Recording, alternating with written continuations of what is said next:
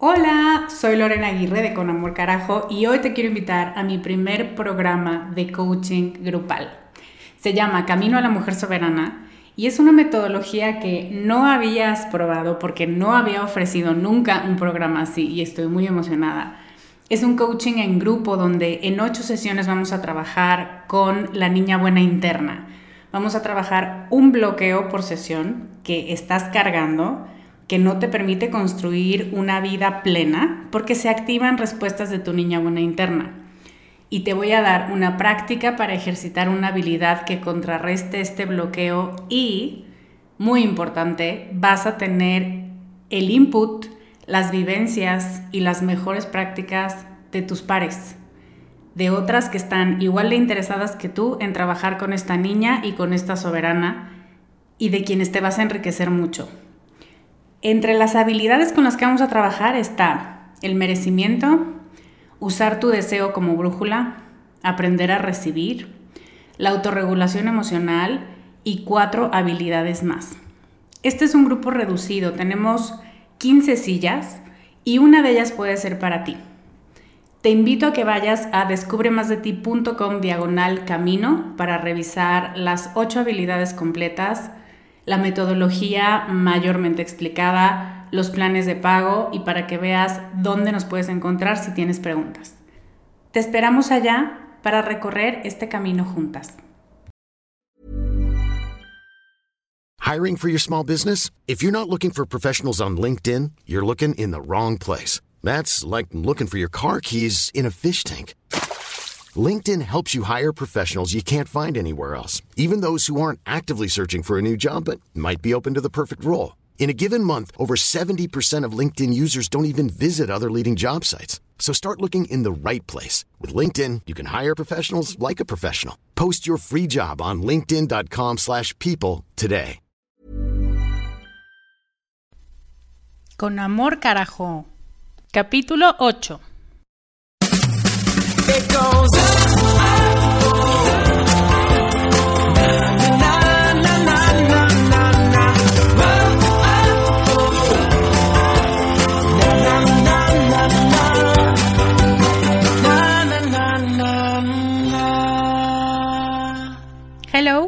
Soy Lorena Aguirre y bienvenida al episodio 8 de Con Amor Carajo.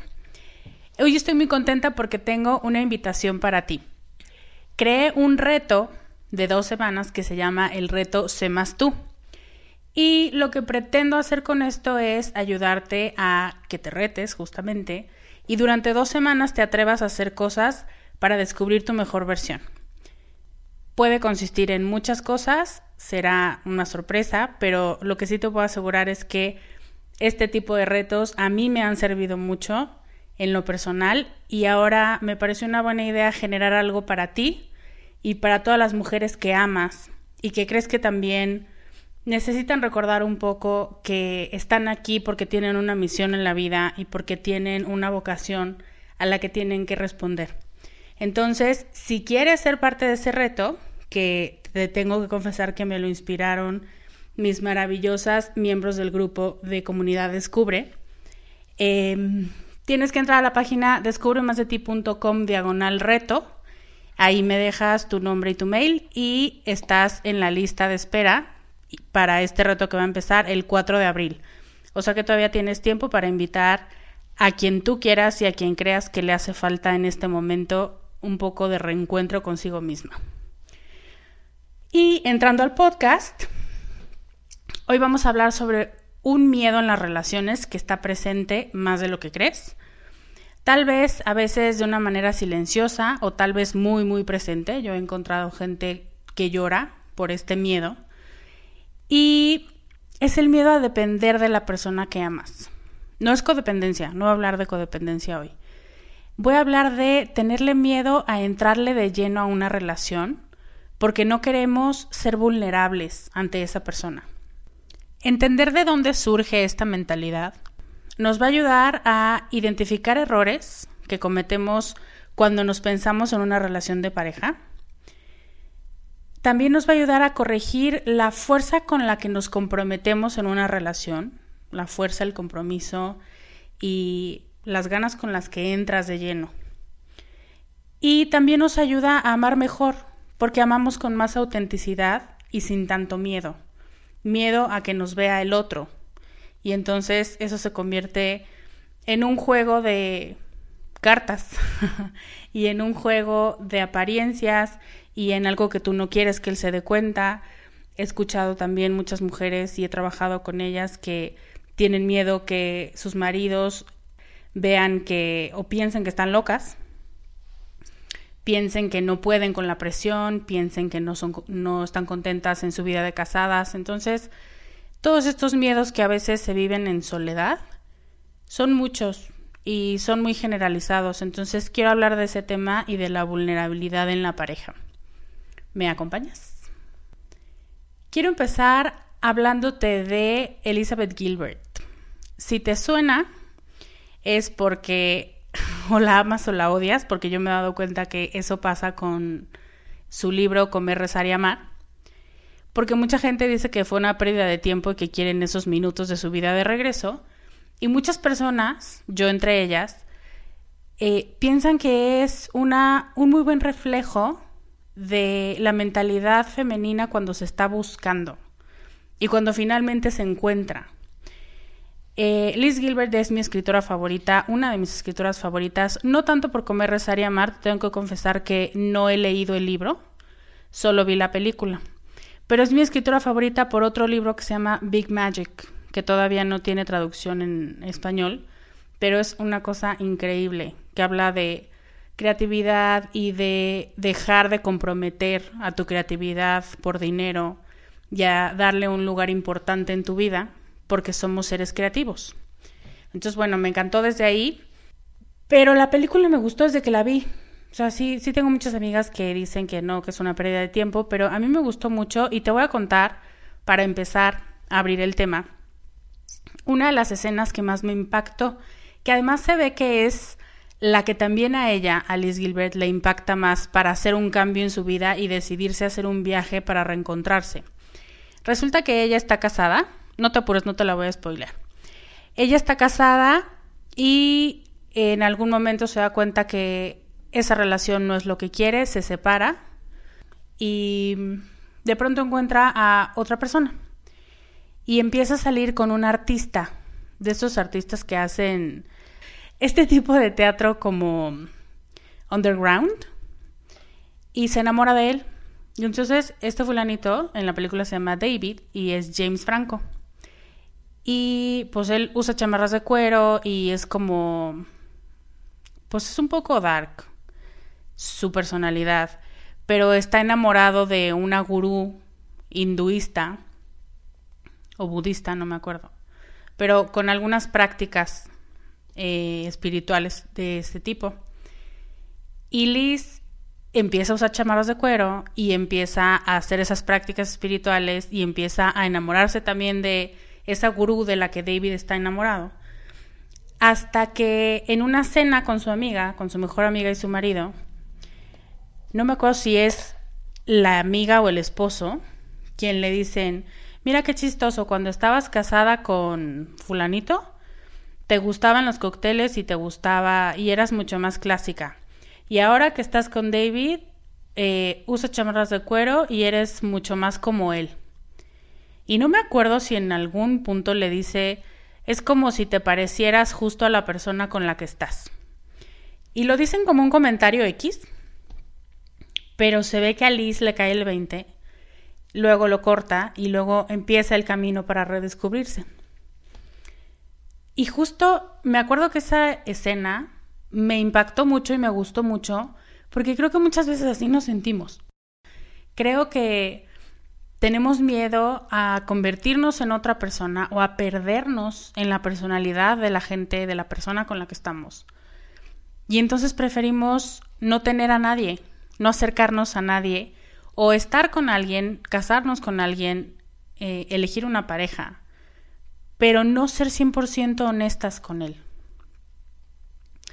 Y eso genera después relaciones dañinas y relaciones que, que generan resentimientos, que empiezan una guerra de yo te digo, entonces yo te contesto. Porque en realidad nunca entraste de lleno a la relación. Estuviste contenida, estuviste guardando cosas para ti. Y justo ese es el tema del que quiero hablar y es el tema de la intimidad. De ahí, de esta escena de la película, surge lo que yo llamo el síndrome de Liz Gilbert, que es el miedo a amar o amar con reservas. Y es lo que voy a tratar en este momento. Yo creo firmemente que una relación de pareja debe complementarte. Lo que tú no tienes, el otro lo complementa. Por ahí platicábamos la semana pasada de no es que estés incompleta, no viene otro a completar, la media naranja no existe, pero sí te complementa, por supuesto. Porque su personalidad es diferente, porque su background es diferente, la historia de su familia, la historia de sus estudios, los amigos que ha tenido, todo eso ha moldeado a esa persona para que se convierta en quien es hoy. Y quien es hoy, si tú le permites entrar a tu vida, la va a enriquecer. Y si tú, con todo lo tuyo y con toda la parte que tú tienes de background, también decides ayudarlo y también decides estar presente para él. Eso es la complementariedad. Entonces yo creo que una relación de pareja debe complementarse y cuando no lo hace, es duro, pero sí creo que es verdad que es mejor solo que mal acompañado. Pero muchas veces decidimos estar solas no porque estemos mejor, sino porque tenemos miedo. Y es muy diferente estar sola por decisión que estar sola por miedo. Cuando tenemos miedo a intentar algo nuevo, algo diferente, tenemos miedo de dejar entrar a alguien en nuestra vida. Y claro, no nos va a dañar, pero tampoco nos va a enriquecer. Y eso es lo que de pronto se nos olvida y lo que de pronto no terminamos de ponderar del todo cuando decimos, no, no, no, yo quiero sola, yo estoy bien. Y que claro, no estoy diciendo que todas tengamos que tener a alguien al lado, ¿eh? porque sí creo que hay vocaciones, que hay personas que que están mejor solas, porque verdaderamente no, no están hechas para estar en pareja. Y eso es muy, muy respetable y está muy bien. Y es justo a lo que me refiero. Eso es estar sola por decisión, incluso por vocación. Pero cuando estás sola porque tienes miedo a que otro idiota venga y te lastime, eso ya es estar sola por dolor y por miedo. Eso es no querer ser vulnerable. Y voy a hablar un poco de la vulnerabilidad. ¿A ti qué te viene a la mente cuando te digo sé vulnerable? A mí me viene a la mente yo desnuda. Deja tú en un cuarto lleno de gente, o sea, yo desnuda caminando por la calle, aunque no haya nadie que me vea, es esa sensación que no te tapa nada, que está a la vista a lo mejor todo, las imperfecciones, lo que no quieres que los demás vean, Creo que es un ejemplo, o por lo menos en mi mente y como yo me lo explico, es muy bueno este, esta idea de estar desnuda. Entonces, claro, si yo te digo, sé vulnerable, te estoy diciendo que vayas desnuda por el mundo. Y no, no es lo que estoy diciendo. Pero sí estoy diciendo que cuando tienes una pareja, y ya te he hablado de mi concepto de pareja, que es una sociedad de vida, tienes que ser vulnerable. No solo es estaría padre, sino es una necesidad para que la relación crezca. Ser vulnerable te permite a ti verte como realmente eres. De pronto, si seguimos con esta analogía de estar desnuda, de pronto te pones tanta ropa encima que ya no sabes cómo es tu piel, ya no sabes qué tono tiene, ya no sabes si tienes lunares o no, ya no sabes porque todo el tiempo te cubres. Y estar en una posición, en una postura de sentirte, digamos, desprotegida, sin nada que te cubra, te pone en una situación en la que tienes que verte a fuerza como realmente eres. Ya no con la ropa que te encanta, ni con la emoción bonita que atrae a los demás, sino como realmente eres, con los defectos que tienes y no queriéndoles dar la vuelta, sino aceptándolos porque son parte de ti. La vulnerabilidad vista así es una gran ayuda para conocerte más. También cuando eres vulnerable, dejas que el otro, un otro que puede llegar a ser importante en tu vida, el amor de tu vida, te vea como realmente eres. Si tú puedes verte así, ser vulnerable con él, le permite también verte a ti como eres. Y eso es un regalo, ¿lo habías pensado? Dejar que tu pareja sea, tenga una visión de ti sin maquillajes, como realmente eres, que sepa con quién está, quién es su novia, quién es su esposa. Eso es un regalo. Y el regalo se llama honestidad. Pero entiendo que viene de un miedo de decir, ¿qué tal que al final se arrepiente?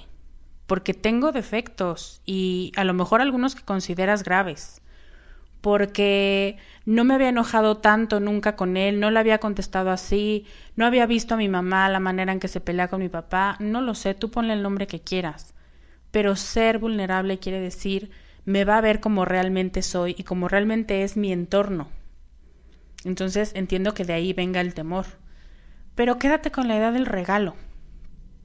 Le vas a hacer un regalo cuando dejas que te conozca realmente así. Ahora, ser vulnerable es como la tristeza. Son situaciones con las que la gente no sabe qué hacer.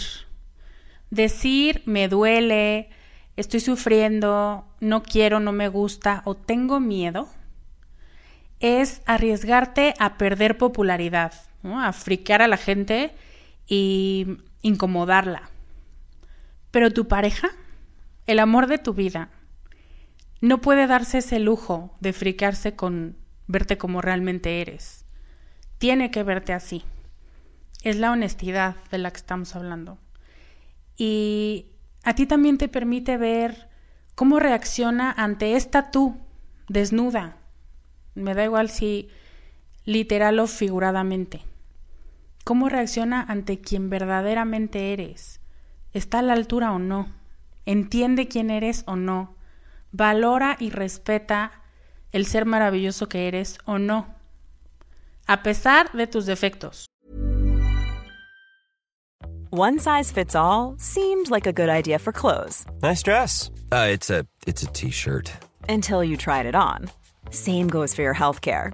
That's why United Healthcare offers a variety of flexible, budget friendly coverage for medical, vision, dental, and more. So, whether you're between jobs, coming off a parent's plan, or even missed open enrollment, you can find the plan that fits you best. Find out more about United Healthcare coverage at uh1.com. That's uh1.com.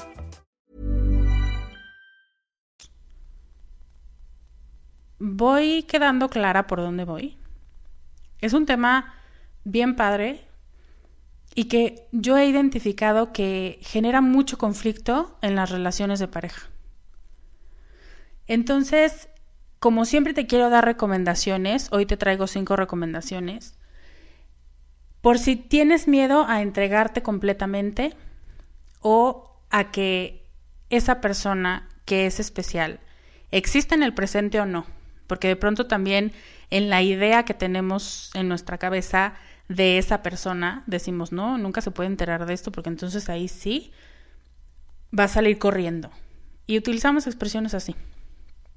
Pero bueno, si tienes miedo a que el otro te vea o el potencial otro te vea como realmente eres, te voy a decir cinco cosas que te recomiendo hacer. Primero, ten estándares de cómo es el amor de tu vida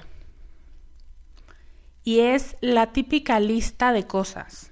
No sé si la hiciste en tu adolescencia, pero no es nada infantil.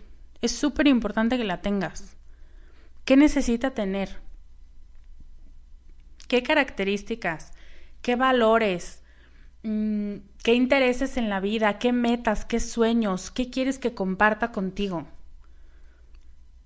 Es una cosa mágica porque cuando tú lo pones por escrito, uno, dejas constancia y cuando realmente lo conoces como yo, te impactas muchísimo. sobre todo si estás perdiendo un poco la fe en que existan personas como esa que estás describiendo. Y de pronto la encuentras y dices, esto está increíble. ¿No? Entonces, uno, dejas constancia y dos, le dices al universo que eso es lo que necesitas. Y entonces dices, esto o algo mejor. Y otra vez, como te decía en, el tema de los hobbies, Dios mío, universo, este, abuelo, que estás cuidándome desde donde estés, quien tú quieras. Esto es lo que necesito. Esto o algo mejor. Entonces, al mismo tiempo manifiestas algo que deseas y lo dejas como constancia. Y cuando lo encuentras, te vas de espaldas. Te lo digo por experiencia. Entonces, ten estándares de cómo es y desmenúzalo perfectamente. Eso te va a dar claridad de pensamiento.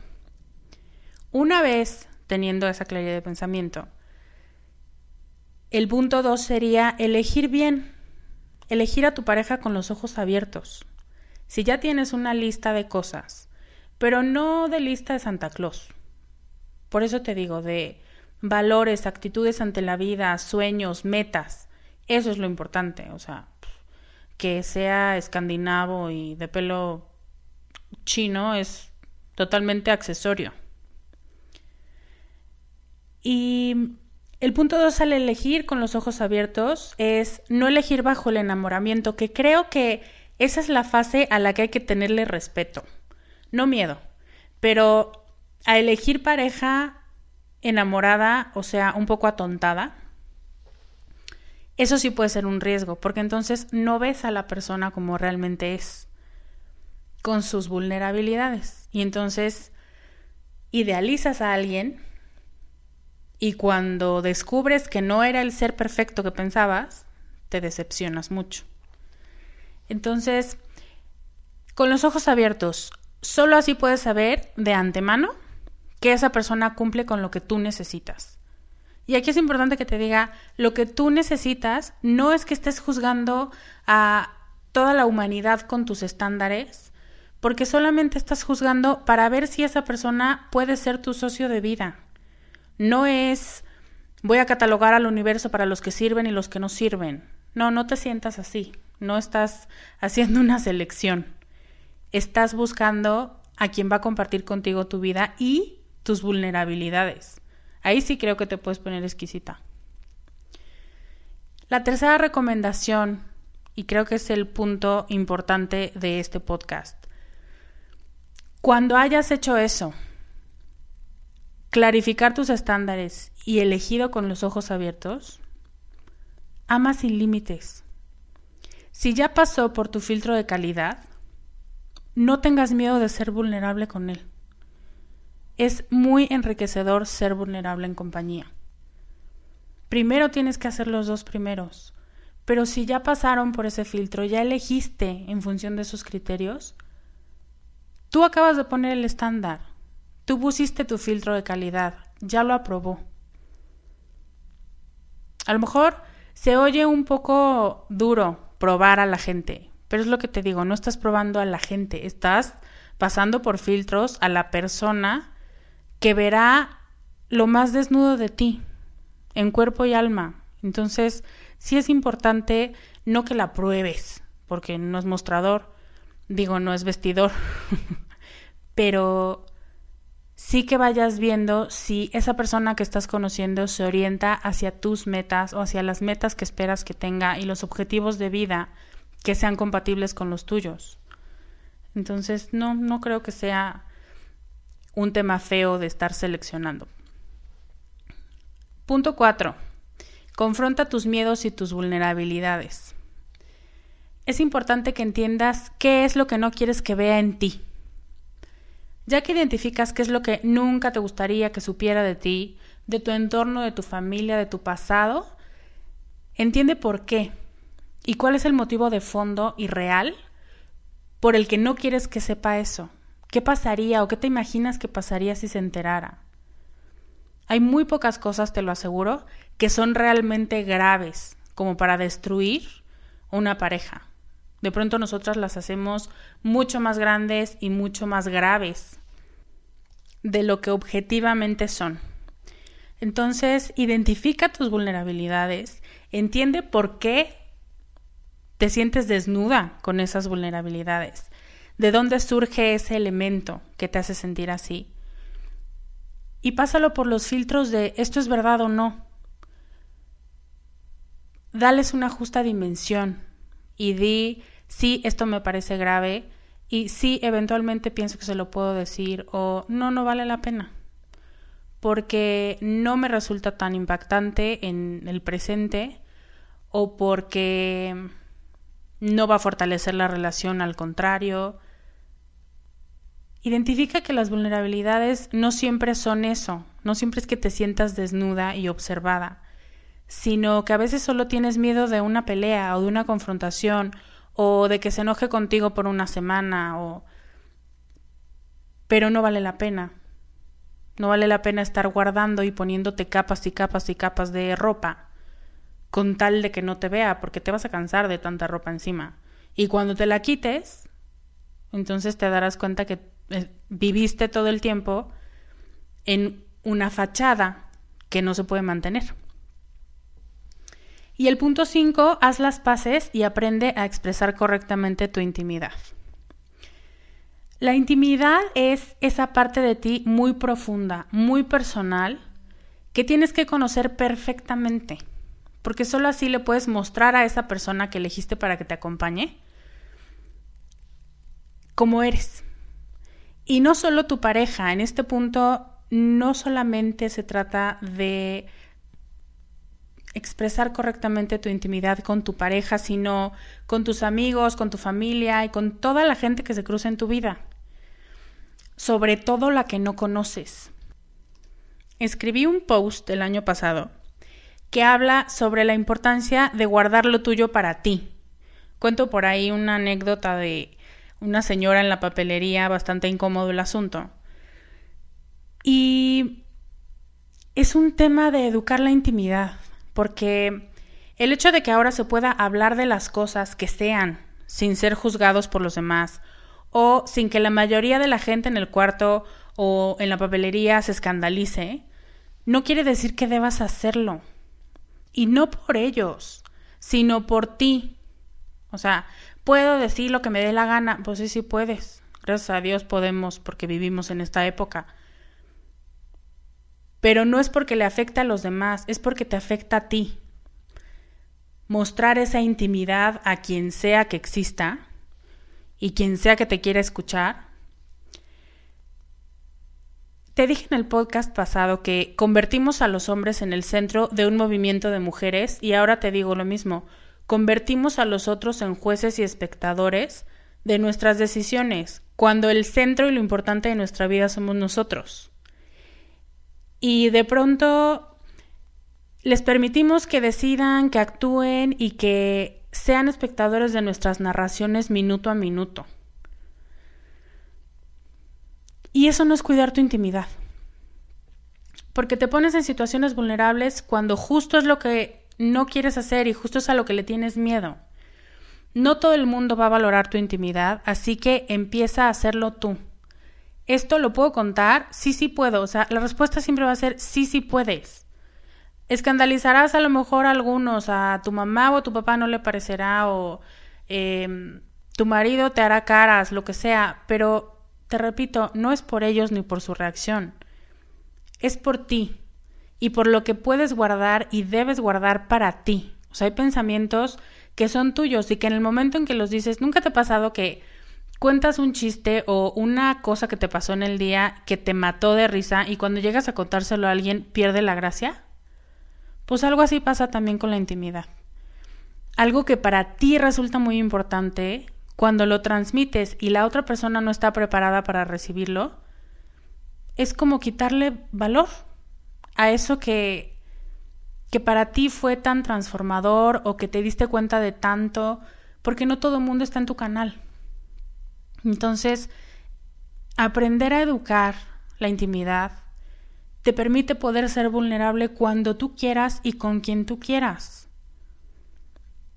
y la vulnerabilidad en pareja forma relaciones mucho más estables. ¿Viste cómo cerré el círculo? Em, bueno, ese es mi tema de hoy y te lo voy a resumir en cinco puntos.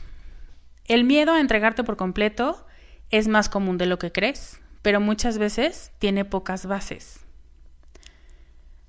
Los cinco consejos que te doy para aprender a ser vulnerable a voluntad y con plena conciencia son uno, Ten estándares para el amor de tu vida. Estándares importantes, de metas y objetivos. Dos, Elige a tu socio de vida con los ojos abiertos. Cualquier posible candidato, posible personaje que pase por enfrente de ti o con quien te quieran tus amigas machar, pásalo por esos estándares. Puede ser el más guapo del planeta, pero la guapura no te va a dar necesariamente una satisfacción en la vida. Por eso es importante que tengas los estándares. Según el resumen y ya me estoy saliendo otra vez, perdón. Voy a repetir. Uno, ten estándares para el amor de tu vida. Dos, elige a tu socio de vida con los ojos abiertos. Tres, cuando hayas elegido con base en tus criterios personales y bien pensados, no tengas miedo a entregarte. Cuatro, controla tu vulnerabilidad. Identifica en dónde te sientes vulnerable y por qué. Y cinco, aprende a educar tus maneras de expresar tu intimidad, porque lo que tú tienes y lo que tú eres, no todo será valorado por todos por igual. Y así llegamos al final de este podcast, que si te fijas es la primera vez que grabo sin pausas. y espero que te haya gustado. Yo la verdad es que me sentí muy bien. Espero que este episodio te haya dejado pensando en la intimidad y la importancia de elegir correctamente a la persona que te acompañará como socio, confidente y amigo, porque con esa persona es con quien serás más vulnerable. Ahora me gustaría que fueras al blog y me contaras qué tienes miedo que tu pareja sepa de ti. ¿Qué es lo que no le quieres revelar? Y si no quieres, porque te parecen preguntas muy personales, cuéntame ¿En qué tema te sientes vulnerable en su presencia o incluso ante la idea de tener que contarle algo? Estoy segura que tus comentarios nos van a aportar mucho a todas. Vas a encontrar los, links al blog que te dije, al post que te conté, en descubremasdeti.com diagonal podcast 8 y también el link al reto Sé más tú, donde espero encontrarte y compartir contigo más maneras de ser feliz. Yo soy Lorena Aguirre, muchísimas gracias por escucharme, es un placer estar contigo, de verdad es uno de mis momentos favoritos de la semana. Te veo la próxima semana con más consejos para la felicidad. Bye. Gracias por escuchar el podcast de Descubre en descubremasdeti.com.